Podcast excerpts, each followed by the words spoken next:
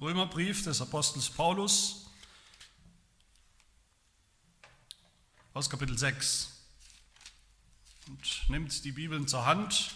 Nehmt die Bibeln zur Hand nicht nur für die Schriftlesung, sondern sollte eigentlich selbstverständlich sein, dass man sie auch, dass ihr sie auch zur Hand habt für die Predigt. Predigt äh, hat mit unseren Ohren zu tun, aber eigentlich auch mit unserem Finger, dass wir den Finger immer auf dem Text haben. Die Kraft der Predigt liegt darin, dass ihr seht, mit eigenen Augen seht, dass das, was ich sage, nicht ich nur sage, sondern dass es das Wort Gottes selbst so sagt. Und wir sind im Römerbrief in Kapitel 6 und wir hören auf die ersten elf Verse. Römer 6, Vers 1 bis 11, Vers 11 gerade mal die ersten, ersten Worte.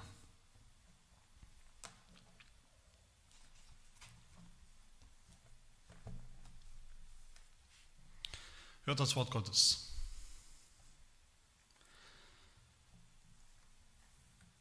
Was wollen wir nun sagen? Sollen wir in der Sünde verharren, damit das Maß der Gnade voll werde? Das sei ferne. Wie sollten wir, die wir der Sünde gestorben sind, noch in ihr leben? Oder wisst ihr nicht, dass wir alle, die wir in Christus Jesus hineingetauft sind, in seinen Tod getauft sind? Wir sind also mit ihm begraben worden durch die Taufe in den Tod, damit gleich wie Christus durch die Herrlichkeit des Vaters aus den Toten auferweckt worden ist, so auch wir in einem neuen Leben wandeln. Denn wenn wir mit ihm eins gemacht und ihm gleich geworden sind in seinem Tod, so werden wir ihm auch in der Auferstehung gleich sein. Wir wissen ja dieses, dass unser alter Mensch mitgekreuzigt worden ist damit der Leib der Sünde außer Wirksamkeit gesetzt sei, sodass wir der Sünde nicht mehr dienen. Denn wer gestorben ist, der ist von der Sünde freigesprochen. Wenn wir aber mit Christus gestorben sind, so glauben wir, dass wir auch mit ihm leben werden. Da wir wissen, dass Christus aus den Toten auferweckt nicht mehr stirbt. Der Tod herrscht nicht mehr über ihn. Denn was er gestorben ist, das ist er der Sünde gestorben, ein für allemal. Was er aber lebt, das lebt er für Gott. Also auch ihr.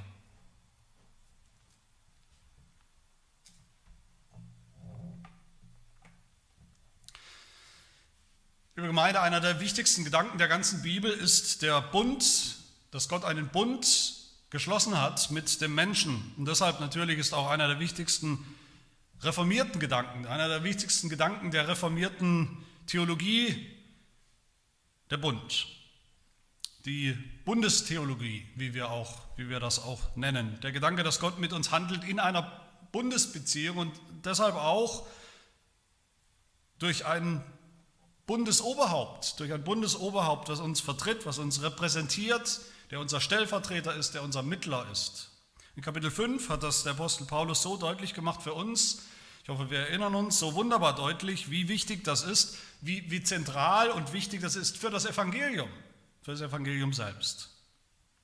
Paulus hat deutlich gemacht, Jesus zu haben, wenn wir Jesus haben, Jesus haben als Stellvertreter, das bedeutet nicht nur, dass wir jetzt Sündenvergebung, dass wir Vergebung unserer Sünden haben, dass unser Minus also, das Minus der Sünde ausgelöscht ist, weg ist, das, was wir falsch gemacht haben, wie wir falsch sind als Sünder, sondern das bedeutet dann auch, Jesus so zu haben als Stellvertreter, dass wir jetzt auch ein, ein Plus haben vor Gott, nämlich den Gehorsam Jesu, seine, seine aktive Gerechtigkeit, das heilige Leben Jesu,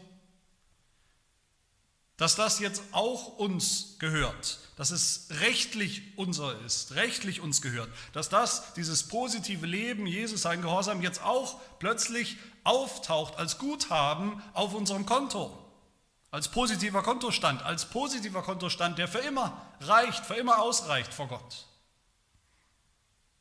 Aber wenn, wenn wir das so, selbst wenn wir das gehört und begriffen haben, bekannt haben, es gibt dann eben Christen, und ich muss sagen, viele Christen, die Die denken dann, okay, das bisher habe ich jetzt alles kapiert. Diese Rechtfertigung habe ich kapiert. Diesen, diese juristische Grundlage, diesen juristischen Tausch habe ich kapiert. Ich habe kapiert, wie Gott, dass Gott rechnet, dass er anrechnet, dass er meine Sünde genommen hat und hat sie Jesus angerechnet und dass er Jesu Gerechtigkeit, Jesu Gehorsam nimmt und hat sie mir angerechnet. Das Minus ist weg, mein Minus ist weg und das Plus ist da. Es gehört jetzt mir. Alles ist gut. Und an diesem Punkt bleiben leider viele Christen stehen oder stecken. Die denken, das ist ein wunderbares theologisches Rechenspiel, sozusagen auf dem Karo-Papier, am Schreibtisch sozusagen, eine, eine theoretische Erlösung. Theoretisch macht das alles viel Sinn und ich glaube es vielleicht sogar. Aber eben theoretisch, mit meinem echten Leben, mit dem, was ich jetzt erlebe, auch als Christ erlebe, Tag für Tag erlebe, mit meiner Erfahrung als Christ, hat das eigentlich herzlich wenig zu tun. Nur vor Gericht, vor Gottes Gericht, da ist das wichtig. Das heißt, viele Christen bleiben stecken in dieser Theorie, bleiben in der Theorie stecken. Aber hier in Kapitel 6, das merken wir sofort von Anfang an, in Kapitel 6 wechselt Paulus jetzt vom, vom rein rechtlichen, was die Grundlage ist, was die Grundlage bleibt für unser Heil vor Gott. Er wechselt von diesem juristischen Denken, wechselt er jetzt hin zu, zum praktischen. Oder anders gesagt, er wechselt von der Rechtfertigung geht er über zur Heiligung, zum Thema der Heiligung. Vom göttlichen Richterspruch vor Gericht zu unserem christlichen Leben draußen im Alltag. Nachdem wir den, den, den Gerichtssaal verlassen haben, nachdem wir rausgehen als Freie, als Freigesprochene, als Freunde Gottes, als Versöhnte Gottes. Das heißt, es geht jetzt darum, es geht Paulus darum, welche praktischen Folgen die Rechtfertigung wirklich hat für uns. Es geht Paulus darum, hier in diesem Text, dass wir die richtigen Schlussfolgerungen ziehen. Im ganzen Kapitel 6 geht es darum, die richtigen Schlussfolgerungen zu ziehen für unser Leben. Und eine praktische Konsequenz, eine Schlussfolgerung, eine falsche Schlussfolgerung, eine, eine Katastroph katastrophale Schlussfolgerung, die Menschen ziehen, manchmal ziehen Christen oder die sie für Christen halten, immer wieder gezogen haben in der Geschichte, nicht rein hypothetisch nur, sondern wirklich gezogen haben, das ist die, von der wir gleich hören in Vers 1. Was sollen wir nun sagen? Welchen Schluss ziehen wir aus all dem, was wir gehört haben? Ganz praktisch. Schlussfolgerungen sind wichtig. Wir wollen uns heute zuerst diese mögliche und weit verbreitete falsche Schlussfolgerung anschauen, und danach dann natürlich die richtige Schlussfolgerung aus all dem. Also zuerst das falsche Denken, die falsche Schlussfolgerung für unser christliches Leben. Nach all dem, was wir gehört haben über Rechtfertigung, die Rechtfertigung von Sündern, aus Glauben allein, aus Gnade allein. Was sagen wir? Welche Schlussfolgerung ziehen wir daraus für uns selbst, ganz praktisch für unser Leben? Vielleicht die von Vers 1. Sollen wir jetzt etwa in der Sünde verharren, damit das Maß der Gnade voll werde. Wäre das nicht eine echte Möglichkeit? Denkbar ist das zunächst mal. Wäre das nicht vielleicht sogar eine, eine geistliche Möglichkeit, eine sehr geistliche Möglichkeit, weiter zu sündigen, als wäre nichts gewesen, weil dann doch am Ende Gottes Gnade nur noch umso deutlicher, nur noch umso strahlender wird. Ist das nicht eigentlich, könnte man sagen, eine sehr fromme Antwort sogar? Und bevor ihr innerlich irgendwie lacht oder denkt, was für eine bescheuerte Antwort, was für eine blöde Antwort, wer um alles in der Welt sollte so denken, wer um alles in der Welt sollte so eine Antwort jemals gegeben haben? Diese Schlussfolgerung, dieses Denken, das ist das ist viel, viel weiter verbreitet, als wir vielleicht meinen. Und dieses Denken ist auch viel hartnäckiger, viel subtiler, kommt uns viel näher, ist uns vielleicht viel vertrauter, als wir uns wünschen oder vielleicht eingestehen, meistens.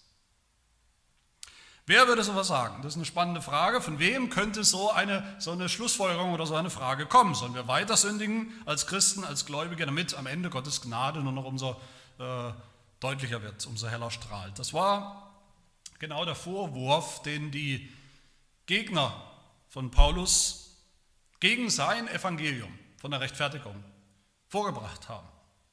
Und es war schon immer irgendwo der Vorwurf gegen unser Evangelium, das Evangelium, das einzige Evangelium der Bibel.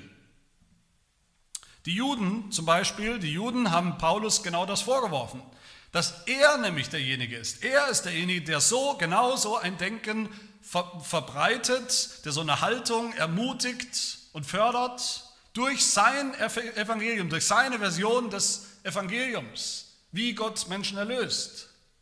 Die Juden haben gesagt, du Paulus, du hast das doch erfunden. Du hast gerade noch gesagt, Kapitel 5, Vers 20, wo das Maß der Sünde voll geworden ist, so richtig voll wird, da ist doch auch die Gnade überströmend geworden. Das war doch dein sogenanntes Evangelium. Aber dein Evangelium von der Rechtfertigung, das ist in Wahrheit nichts anderes, Paulus, als eine Rechtfertigung der Sünde, für die Sünde. Eine Rechtfertigung, weiter sündigen zu können, weil ja eh alles Gnade ist. Gläubig zu sein und weiter sündigen. Juden waren sich sicher, Paulus Evangelium aus lauter Gnade, aus lauter Glauben, das muss dazu führen. Das muss dazu führen, dass die Leute zwar glauben, okay, die glauben schon, aber wie sie dann oder dass sie dann weiterleben eben wie gottlose Heiden, wie jeder andere Mensch, ungläubige Mensch. Schlimmer noch sogar, dass sie jetzt ihre Sünde noch rechtfertigen können, entschuldigen können, rechtfertigen, theologisch rechtfertigen. Ich habe das schon mal gesagt und ich sage es hier nochmal, mit, mit diesem Denken, mit dieser Kritik sind die Juden sowas gewesen wie die Vorläufer der Katholiken. Warum sage ich das? Was haben denn die Katholiken gesagt? Genau dasselbe. Und sie sagen es bis heute. Genau denselben Vorwurf. Wir erinnern uns, Martin Luther, der uns so wichtig ist, Martin Luther hat das Evangelium von Paulus, also das Evangelium von der Rechtfertigung wiederentdeckt, ganz klar und scharf wieder formuliert und betont, wie es in der Bibel im Römerbrief gerade steht und entfaltet wird bei Paulus. Glaube allein reicht ohne ein einziges Werk, ohne Gehorsam. Und was haben die Katholiken dazu gesagt? Was haben sie gesagt? Durch ihre Päpste, also von höchster Stelle, höchst offiziell, haben sie gesagt, und das gilt bis heute, was sie sagen, ihre Kritik, sie haben gesagt, dieses angebliche Evangelium, das ist eine brandgefährliche Lehre. Das ist eine verfluchte und verdammte Lehre sogar. Und warum? Weil diese Version des Evangeliums dazu führt, nur dazu führen kann, gezwungenermaßen, dass die Leute eben leichtfertig mal glauben und genauso leichtfertig hingehen und eben leben, leichtfertig leben. Sie keinen Kopf machen um ihr Leben. Weiter sündigen ohne schlechtes Gewissen. Und dass sie sich schon gar nicht scheren um ein Leben des Gehorsams und der guten Werke.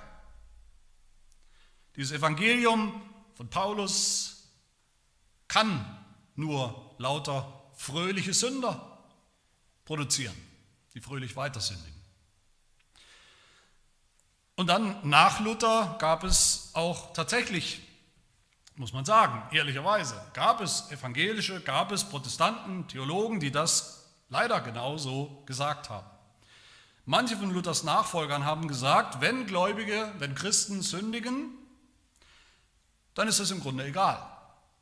Das ist nicht schlimm. Das ist eigentlich kein Problem. Das spielt keine Rolle mehr. Für die Gläubigen gibt es kein Gesetz, für die Gläubigen gibt es keinen Gehorsam, das ist nicht wichtig. Deshalb hatten diese Leute den schönen Namen, damals schon den schönen Namen Antinomia, das bedeutet Anti gegen das Gesetz. Sie waren gegen das Gesetz im Leben von Christen, gegen die zehn Gebote im Leben von Christen, dass sie irgendeine Rolle spielen als Maßstab. Gegen Heiligung waren sie gegen ein heiliges Leben, weil all das, wenn man damit anfängt, all das ihrer Meinung nach was getan hat, Gottes Gnade klein gemacht hat. Was war für sie, für diese Antinomier, was war für sie das christliche Leben? Einfach nur Glauben. Nur Rechtfertigung, das ist alles. Mehr gibt es eigentlich nicht. Mehr gibt es nichts zu sagen. Unser Leben spielt am Ende eine untergeordnete oder eigentlich gar keine Rolle. Gar keine praktische Rolle. Wir sündigen sowieso, wissen wir alle, wir sündigen sowieso weiter wie vorher. Also lassen wir das gleich. Lassen wir das gleich mit der Heiligung. Mit der Frage nach, nach einem neuen Leben, nach einem anderen Leben, veränderten, nach einem gehorsamen Leben. Es gibt keine echte Heiligung.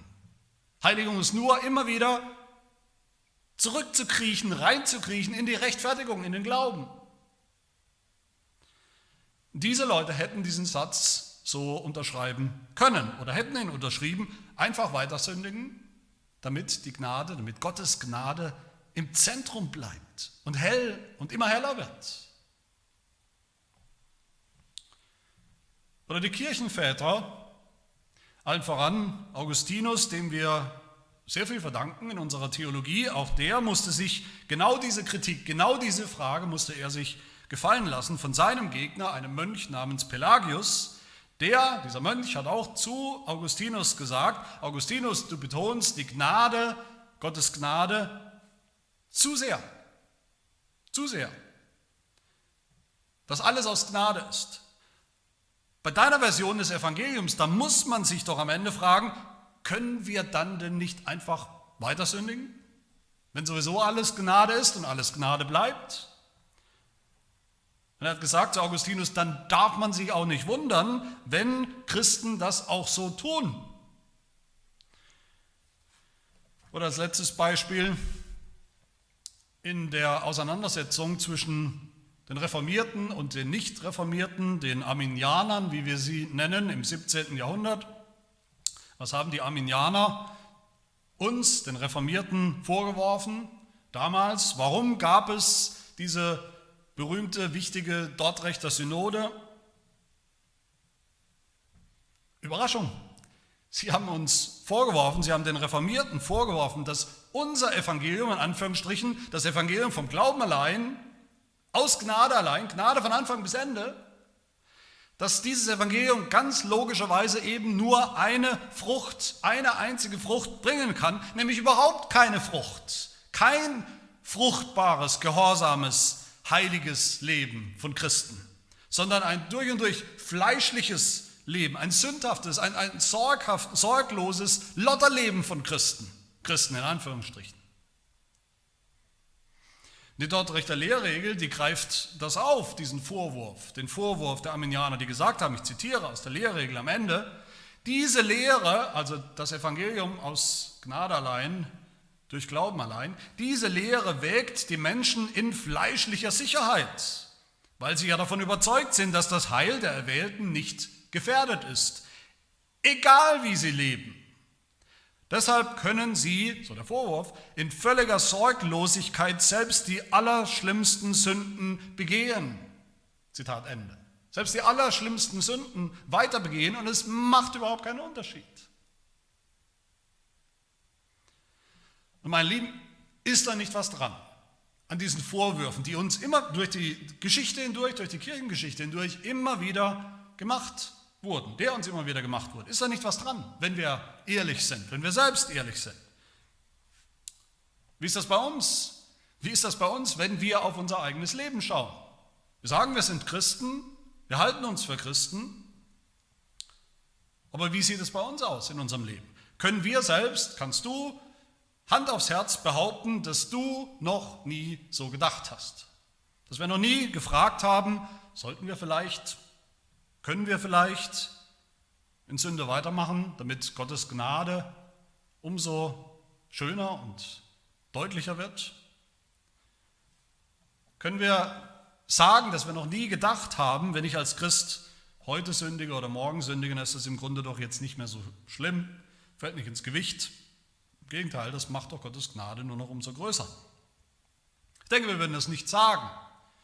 Ich denke, keiner von uns würde es wirklich sagen, aber, aber in der Praxis ist es nicht doch so, dass wir das irgendwo kennen. Dass wir Sünde oft als Christen nicht mehr so richtig ernst nehmen, hinten runterfallen lassen, dass wir abdriften, immer wieder in Gesetzlosigkeit, in ein Lotterleben, dass wir dann rechtfertigen mit Gnade unter der Überschrift Gnade, sowieso alles Gnade dass wir unsere Sünde insgeheim rechtfertigen, auch theologisch, wenn wir so drauf sind, aus, aus theologischen, pseudotheologischen Gründen, weil ich mein Heil ja sowieso nicht verlieren kann. Mein Heil ist sicher, egal was ich tue, weil die Sünde von Christen ja eigentlich nicht mehr so richtig echte Sünde ist. Die heißt ja nicht mehr richtig Sünde. Per Definition kann ich als Christ eigentlich nicht mehr so richtig sündigen. Oder weil wir sagen, naja, ich kann ja immer noch um Vergebung bitten, ich kann ja jederzeit um Vergebung bitten für meine Sünden und es dann doch nicht tue im Großen und Ganzen. Weil doch am Ende, trotz meiner Sünde oder wie wir dann denken, vielleicht gerade in meiner Sünde, in meinem sündigen Gottes Gnade doch so hell und so laut spricht. Sind wir dann auch nur ein Deut besser? Nein, sind wir nicht. Wenn wir das kennen, so ein Denken oder Leben, dann ist Paulus Antwort genau das, was wir heute hören müssen. Und was antwortet Paulus auf diese mögliche, eigentlich unmögliche Schlussfolgerung? Er sagt, das sei ferne. Heute würden wir sagen, auf gar keinen Fall. Absolut undenkbar, unmöglich. Warum reagiert Paulus hier? Warum reagiert er hier so heftig? Warum ist so eine Haltung so völlig ausgeschlossen für einen Christen? Nicht, weil das dann ein kleines Problem, ein kleiner Mangel ist, nur in der Praxis sozusagen, nur im, im christlichen Leben, nicht, weil das nur ein, ein kleines Missverständnis von Heiligung vielleicht ist, also eine kleine praktische Inkonsequenz ist, sondern weil das für Paulus und auch für uns und für die Bibel, weil das ein komplettes Missverständnis wäre und ist vom ganzen Evangelium, von der ganzen Gnade, von Anfang bis Ende. Wer so denkt und lebt, der hat Gottes Gnade im Evangelium auch nicht ansatzweise verstanden und begriffen. Der hat auch nicht sozusagen die ersten 50 Prozent des Evangeliums schon mal richtig kapiert, nur bei den zweiten 50 Prozent hat er sich leider ein bisschen getäuscht und geirrt. Wer so denkt, hat die völlig falsche Schlussfolgerung gezogen aus dem Evangelium von der Rechtfertigung. Und was ist die richtige Schlussfolgerung? Wie sollen wir denken? Wie sollen wir denken darüber, was mit uns passiert ist, als wir gläubig geworden sind? Was für uns gilt, wie wir jetzt sind als Gläubige, die wir heute glauben? Das ist mein zweiter Punkt. Das ist Paulus eigentlicher Punkt hier in diesem Text, nämlich das richtige Denken. Das richtige Denken über das christliche Leben. Paulus ist hier sehr, sehr leidenschaftlich.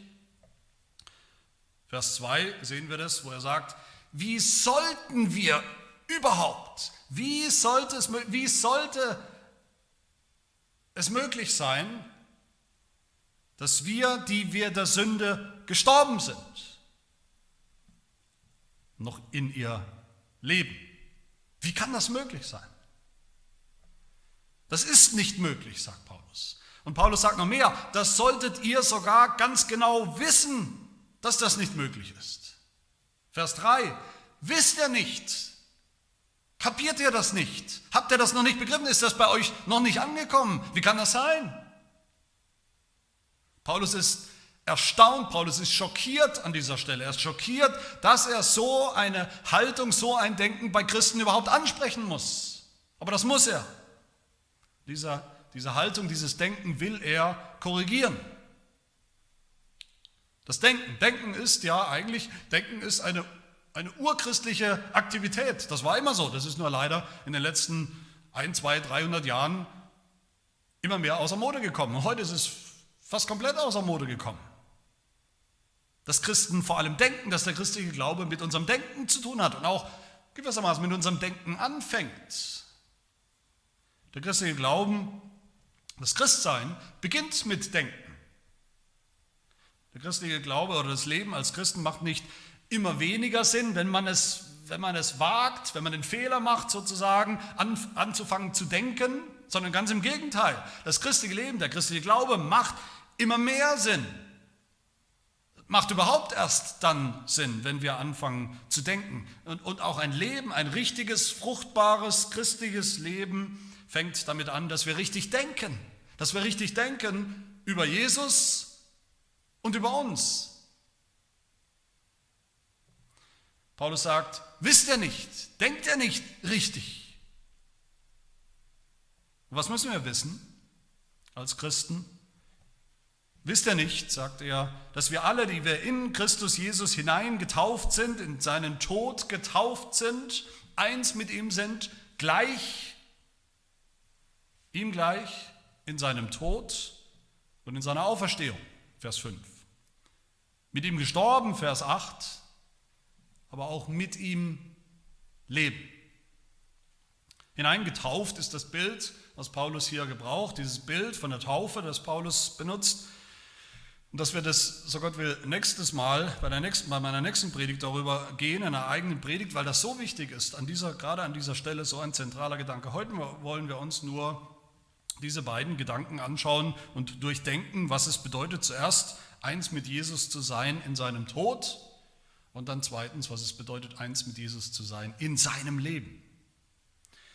Zuerst also eins mit Jesus in seinem Tod.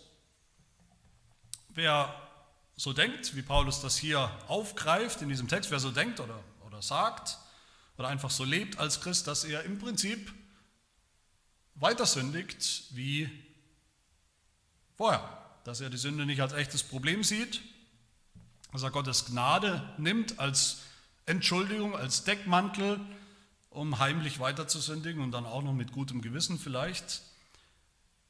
Wer so denkt, dessen erster Denkfehler ist der Tod Jesu. Der denkt nicht richtig über den Tod Jesu zuerst. Die Fakten über den Tod Jesus sind uns natürlich bekannt. Der Apostel Paulus wiederholt sie hier nur, ganz knapp. Im Prinzip die Fakten, wie wir sie auch in unserem Glaubensbekenntnis, im apostolischen Glaubensbekenntnis kennen. Jesus ist gestorben, er ist begraben worden, Vers 4. Und als er gestorben ist, da ist er, Vers 10 heißt es so, da ist er der Sünde gestorben. Der Sünde gestorben. Ein für alle Mal, sagt Paulus. Endgültig der Sünde gestorben. Als gute Reformierte, als gute Protestanten, wenn wir das hören, Vers 10, wie es da heißt, was Jesus gestorben ist, ist er der Sünde gestorben. Da denken wir sofort, okay, Jesus ist gestorben für die Sünde, ist gestorben für meine Sünde, am Kreuz, als Opfer, als Strafe. Und das ist natürlich auch alles theologisch korrekt, das ist theologisch völlig richtig. Das Problem ist nur, Paulus sagt hier etwas anderes. An dieser Stelle sagt er etwas anderes. Hier sagt Paulus, Jesus ist der Sünde gestorben als er gestorben ist, ist er der Sünde gestorben. Er war, ab dem Zeitpunkt war er gestorben für die Sünde. Das heißt, er ist aus dem ganzen Einflussbereich der Sünde, ist er durch seinen Tod am Kreuz, ist er entwischt, entflohen, entkommen, war außen vor. Natürlich kann man jetzt sagen, naja, Jesus war ja gar kein Sünder. Jesus hat nie gesündigt in seinem Leben. Und das stimmt. Aber das heißt ja, wenn man die Bibel liest und das Neue Testament und die Evangelien liest, das heißt ja gerade nicht, dass Jesus nicht mit der Sünde zu tun hatte, dass Jesus nicht mit der Sünde gekämpft hat und gerungen hat, dass Jesus nicht mit der Sünde kämpfen musste sogar, sein ganzes Leben lang, jeden, jeden Augenblick, wie wir auch. Dass die Sünde ihn nicht, dass, dass die Sünde nicht überall um ihn herum war, als echte Gefahr, als echte Kraft, dass die Sünde ihn nicht aufgelauert hat und versucht hat, ihn versucht hat, versucht hat, ihn zum Fall zu bringen. Doch, Jesus kannte die Versuchung zu sündigen. Sünde war für Jesus kein theoretisches Problem, das er irgendwie lösen musste, das ihn eigentlich aber nicht wirklich berührt hat, das eigentlich weit weg war von ihm. Es war ein echtes Problem. Aber als Jesus gestorben ist, war das vorbei, war das erledigt für ihn. Da ist er der Sünde gestorben. Da ist er der Macht der Sünde, die ihn die ihm was anhaben wollte, die ihn bezwingen wollte, die ihn zu Fall bringen wollte, ist er gestorben. Das war jetzt endlich ein für alle Mal aus und vorbei und erledigt für ihn. So war das bei Jesus. Daran erinnert uns Paulus. Aber dann springt Paulus hier direkt zu uns. Er springt direkt zu uns. Und das kann Paulus jetzt, das kann er, weil er schon deutlich gemacht, weil er schon die Grundlagen gelegt hat in Kapitel 5, weil er schon deutlich gemacht hat, Jesus war ja keine Privatperson. Das Leben von Jesus, was Jesus erlebt hat, sein Tod und sein Leben, das war nicht seine Privatsache, das war nicht sein Privatleben. Für sich allein. Nein, Jesus war in allem, was er getan hat und erlebt hat, war er unser Stellvertreter, unser Bundesoberhaupt. Was für ihn gilt, das gilt eins zu eins für alle Gläubigen. Und deshalb zieht Paulus hier die Konsequenz, zieht er die Schlussfolgerung für uns, für unser Leben als Christen. Können wir einfach jetzt weiter sündigen? Sollen wir einfach noch in der Sünde leben in irgendeiner Form? Nein. Warum nicht? Wir. Vers 3. Wir sind in Christus hineingetauft, in seinen Tod. Sein Tod war unser Tod. Vers 4. Wir sind mit ihm begraben worden, damals, vor 2000 Jahren. Wir waren mit Jesus, in Jesus, in seinem Felsengrab. Echt. Vers 5. Wir sind mit ihm eins gemacht, identisch ihm gleich geworden in seinem Tod. Und Vers 6, da erfindet Paulus sogar, das macht er manchmal, nicht so oft, aber hier tut er es auch, er erfindet ein neues Wort für diese Realität. Er sagt, wir, die alten Sünder, der alte Sünder, Sebastian, der mal war, unser alter Mensch, sagt Paulus, ist mitgekreuzigt worden. Ein neues Wort, mitgekreuzigt, mit Jesus damals am Kreuz von Golgatha. Da ist nicht nur Jesus gekreuzigt worden, da sind wir mitgekreuzigt worden, die alten Sünder. Und zwar genauso historisch, genauso echt, genauso konkret, genauso objektiv wie der Tod Jesu historisch am Kreuz damals. Deutlicher kann das unsere Sprache eigentlich überhaupt nicht ausdrücken. Was Jesus erlebt hat in seinem Tod, genau das haben wir auch erlebt. Echt erlebt. Das ist passiert in Jesus Christus, weil wir durch den Glauben mit dem eins sind, mit dem eins geworden sind, deckungsgleich, identisch mit unserem Stellvertreter, eins zu eins. Und was bedeutet das für uns? Welche Folgen hat das für uns hier und heute, 2000 Jahre später, dieser Tod Jesu? Paulus sagt zuerst, das hat eine juristische Folge, auch wieder, das sagt in Vers 7. Wer gestorben ist, der ist von der Sünde freigesprochen. Wer gestorben ist, ist von der Sünde freigesprochen. Freigesprochen in Anführungszeichen. Paulus spricht hier ironisch. Das ist Ironie, wenn wir das nicht gemerkt haben. Das ist so ironisch, wie zu sagen, der Mörder, ein Mörder, ein Massenmörder vielleicht, der jetzt die Todesstrafe bekommen hat, wo es die noch gibt, der jetzt tot ist. Seine Strafe hat er bekommen, ist vollzogen, er ist jetzt tot. Der ist jetzt von der Sünde, von seiner Sünde freigesprochen. Natürlich ist er freigesprochen, er ist ja tot. Da ist nichts mehr zu holen. Der hat seine Strafe bekommen, er hat gebüßt, er hat bezahlt, Strafe abgesessen und abgebüßt. Das ist die erste Folge. Für uns. Was für uns gilt. Von der Sünde freigesprochen. Durch den Tod Jesu. Weil er unser Tod war und ist. Aber der Tod Jesu hat dann eben nicht nur diese rechtliche Bedeutung, sondern dann auch eine sehr, sehr dynamische Lebendige Folge. Eine neue, eine neue Wirklichkeit für uns. Vers 6 sagt Paulus, unser alter Mensch ist mit Jesus mitgekreuzigt worden, damit, das ist, hat eine Folge, damit, und zwar die erste Folge, damit der Leib der Sünde außer Wirksamkeit gesetzt sei. Und dann noch weiter eine Folge, sodass wir der Sünde jetzt nicht mehr dienen. Das sind die Folgen. Und beides, beide Folgen, beides sind Zustände, beides sind Indikative. Das ist so. Das ist so. Nicht, Paulus sagt nicht, das soll so werden, wenn alles gut geht und wir uns eben bemühen. Das ist so, wenn wir glauben. In dem Moment ist das so. Es ist schon der Fall, dass unser alter Leib der Sünde, der alte Mensch, der alte Sünder außer Kraft gesetzt ist, außer Betrieb gegangen ist, abgeschaltet, geschlossen, deaktiviert, im Tod Jesu, der unser Tod war. Und es bleibt auch so, sagt Paulus.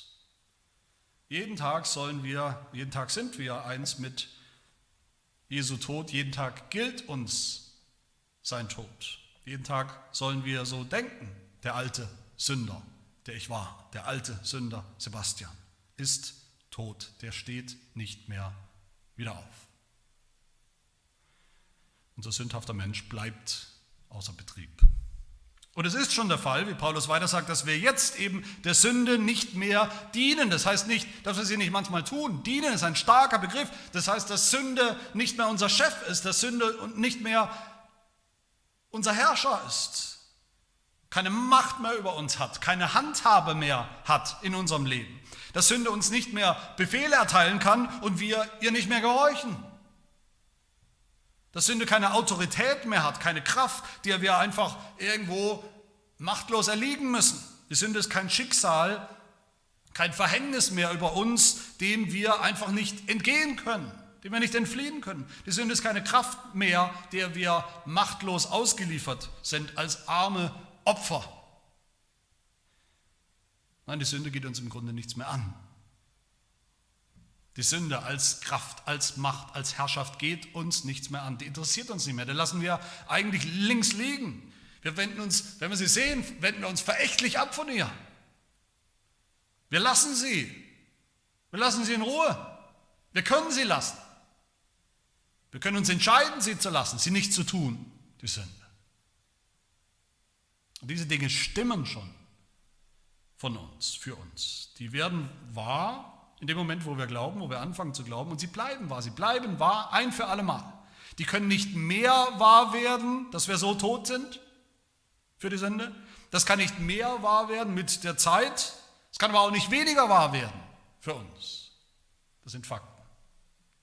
Und wenn wir diese Fakten erkennen, denken, wissen, wie Paulus sagt, sie in Betracht ziehen, dann können wir nur, mit Paulus sagen, dann können wir nur zu uns selbst sagen, wie sollten wir, wie sollte ich angesichts dieser Fakten, die wahr sind, in Jesus Christus, wie sollte ich in meinem alten, früheren, sündhaften Leben, unveränderten Leben, einfach so weiterleben, als wäre nichts passiert. Das ist völlig undenkbar. Als Leiche, als Toter, wenn ich gestorben bin, wer gestorben ist, der zahlt keine Miete mehr, der zahlt keine Kredite mehr ab, der zahlt keine Schulden mehr, da gibt es keine Forderungen, da gibt es nichts mehr zu holen. All das juckt ihn dann nicht mehr, wenn er tot ist. Wenn ich gestorben bin, kann mich auch keiner mehr anklagen, kann mir die Sünde nichts mehr, die Sünde nichts mehr von mir wollen, kann der Teufel nichts mehr von mir wollen. Im Gegenteil, die können mich mal. Die können mich jetzt mal. Meine Lieben, wenn wir so tun, als Christen in der Praxis, wir als Christen, wenn wir so tun, als hätten wir jetzt immer noch irgendwo dieselbe Beziehung zur Sünde wie wie immer schon, wie früher. Ist das wie das Sprichwort, das der Apostel Petrus zitiert in 2. Petrus 2, ist das wie ein Hund, der wieder zurückkehrt zu dem, was er erbrochen hat. Und wie die frisch gewaschene Sau, die wieder zur Suhle zurückkehrt und sich wälzt im Schlamm.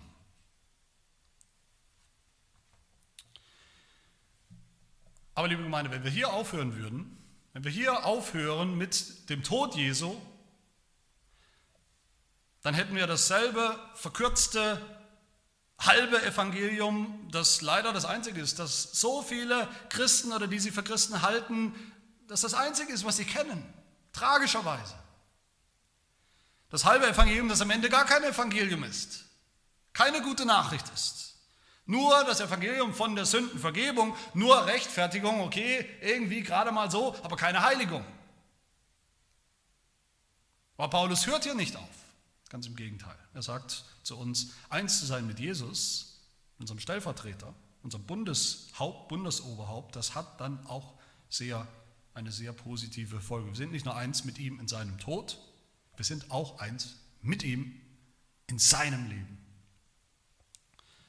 Wer denkt, es wäre möglich oder denkbar oder sogar irgendwie unvermeidbar als Christ, dass wir einfach so weiter sündigen wie vorher, der denkt nicht nur falsch über den Tod Jesu, sondern der denkt dann vor allem auch falsch über das Leben Jesu. Sagt Paulus hier über das Leben Jesu, auch da kennen wir natürlich die Fakten. Jesus ist nicht tot geblieben, er ist nicht im Grab geblieben, sondern, wie Paulus uns erinnert, Vers 4, er ist durch die Herrlichkeit des Vaters aus den Toten auferweckt worden. Auferweckt zur Herrlichkeit. Er ist auferstanden, Vers 5, sagt Paulus. Aus den Toten auferweckt, Vers 19, dass er jetzt nicht mehr stirbt, nicht mehr sterben kann. Er hat ein neues Leben, ein bleibendes Leben, ewiges Leben, herrliches Leben bekommen. Jesus. Und Vers 10 heißt es dann, was er jetzt lebt, Jesus, lebt er jetzt noch und immer, für immer, was er jetzt lebt, lebt er für Gott, voll und ganz. Das ist sein Leben, das Leben Jesu. Und auch da, liebe Gemeinde, auch da überträgt Paulus sofort eins zu eins auf uns Heute. Auch da sagt Paulus bei jedem einzelnen Punkt, dass das uns gilt, eins zu eins. Vers 4. So wie Christus durch die Herrlichkeit des Vaters aus den Toten auferweckt worden ist, so wandeln auch wir in einem neuen Leben. In seinem Leben. Vers 5. So wie in seinem Tod, so werden wir ihm, Jesus, auch in der Auferstehung gleich sein. Vers 8. Wenn wir mit Christus gestorben sind, so glauben wir, dass wir auch mit ihm leben. Und nochmal Vers 10, haben wir gerade schon gehört, was er, was Jesus aber lebt, das lebt er für Gott. Und dann sagt Paulus weiter, so auch ihr. Vers 11. So wie Jesus dem Einflussbereich der Sünde entflohen ist und jetzt ein neues Leben, seither ein neues Leben, das Auferstehungsleben, sein Auferstehungsleben hat und lebt jeden Tag seither bis heute und immer weiter, wie er, wie Jesus jetzt lebt, für Gott und vor Gott und bei Gott, so auch wir. Der einzige Unterschied ist, Jesus hat dieses Leben schon in absoluter Perfektion, er hat es schon in absoluter Vollkommenheit, er ist schon in, in, in Herrlichkeit angekommen. Wir noch nicht. Aber Paulus will uns gerade ermutigen, er will nicht sagen, das ist alles noch nicht der Fall, er will uns ermutigen und sagen, wir haben jetzt schon dasselbe Leben wie Jesus. Wir haben jetzt schon Anteil an diesem selben Leben, der Lebensqualität wie Jesus. Einem Leben, in dem alles neu ist, in dem alles anders ist, jetzt schon. Generell habe ich den Eindruck, und ich sage das immer mal wieder, dass wir als Christen, dass Christen überhaupt sehr stark den Tod Jesu betonen.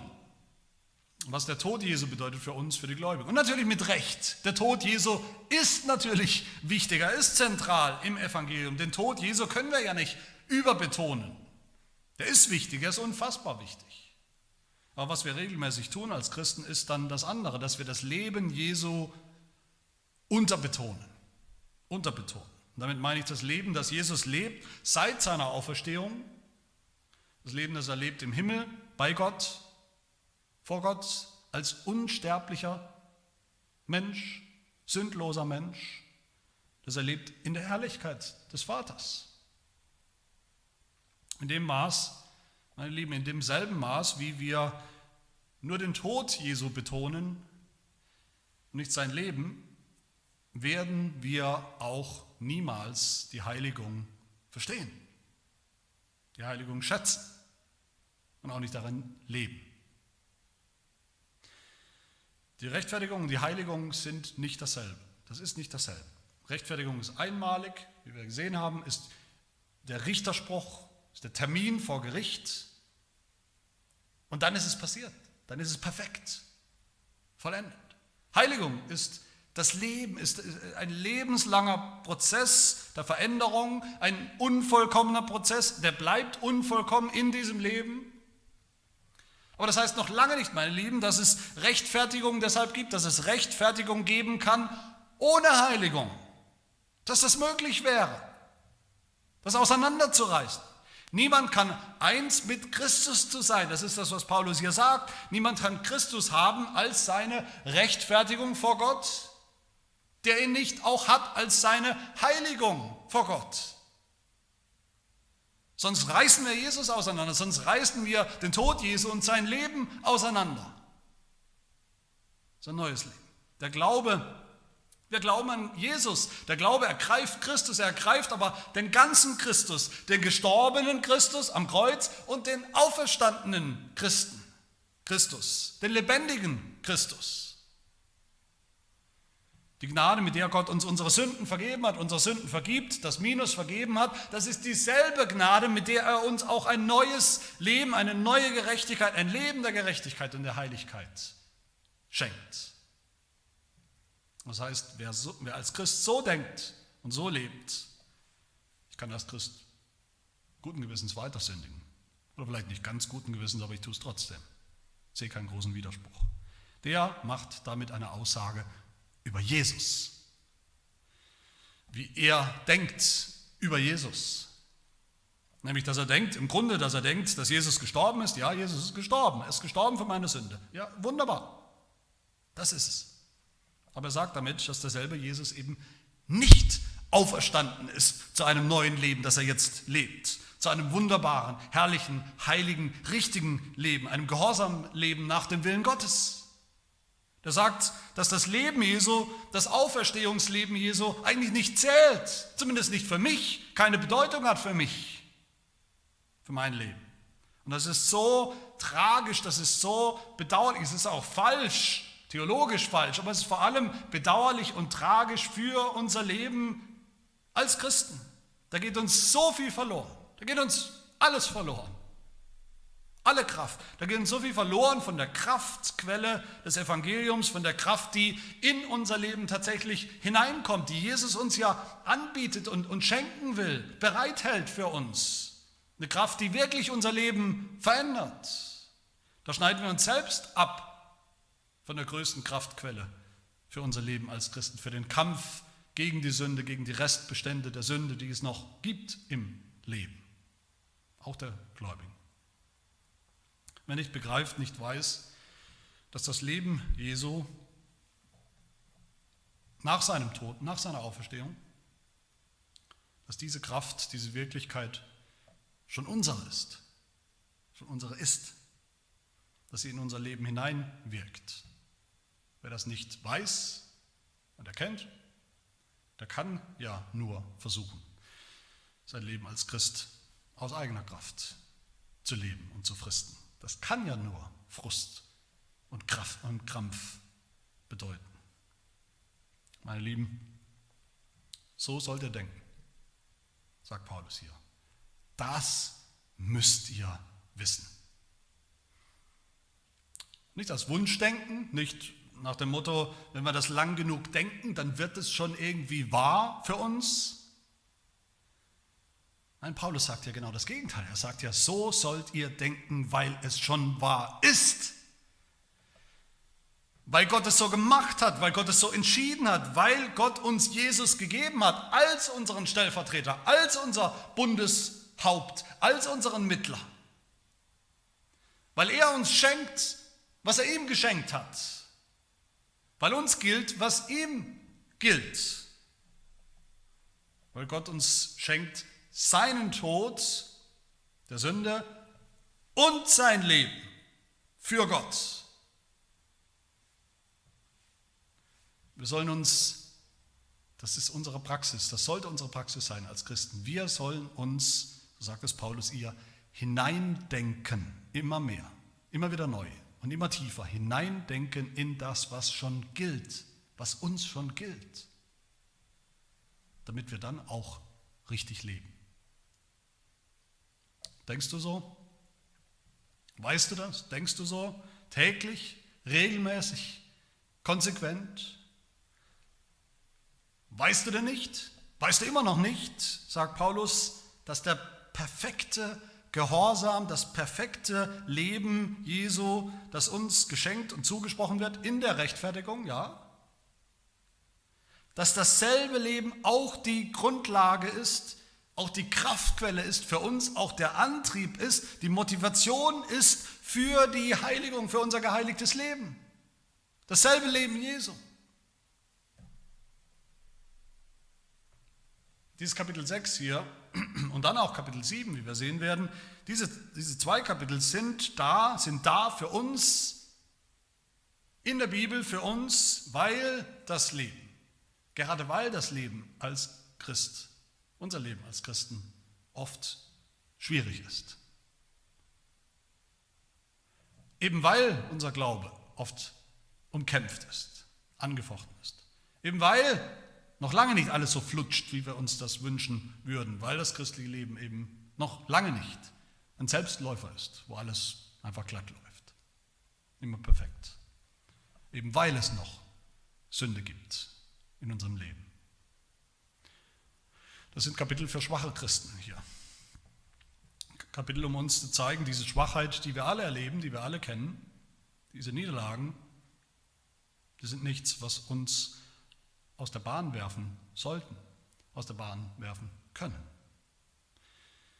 Das sind sehr realistische Kapitel, aber das sind auch sehr tröstliche Kapitel, gerade in diesen Schwierigkeiten, die wir sehen und kennen, gerade in unserer Schwachheit, wo wir immer wieder kämpfen, richtig zu leben, konsequent zu leben als Christen, gerade da ist es doch so wichtig, gerade da ist es doch so tröstlich, wenn wir diese Frage von Paulus hier, diese Frage, wisst ihr nicht, weißt du denn noch nicht, wenn wir diese Frage beantworten können mit Doch, Paulus, ich weiß, ich weiß, dass nicht nur Jesu Tod mein Tod war und ist, was wichtig ist, sondern ich weiß auch, dass sein Leben, dieses neue Leben, was er hat, dieses unzerstörbare Leben,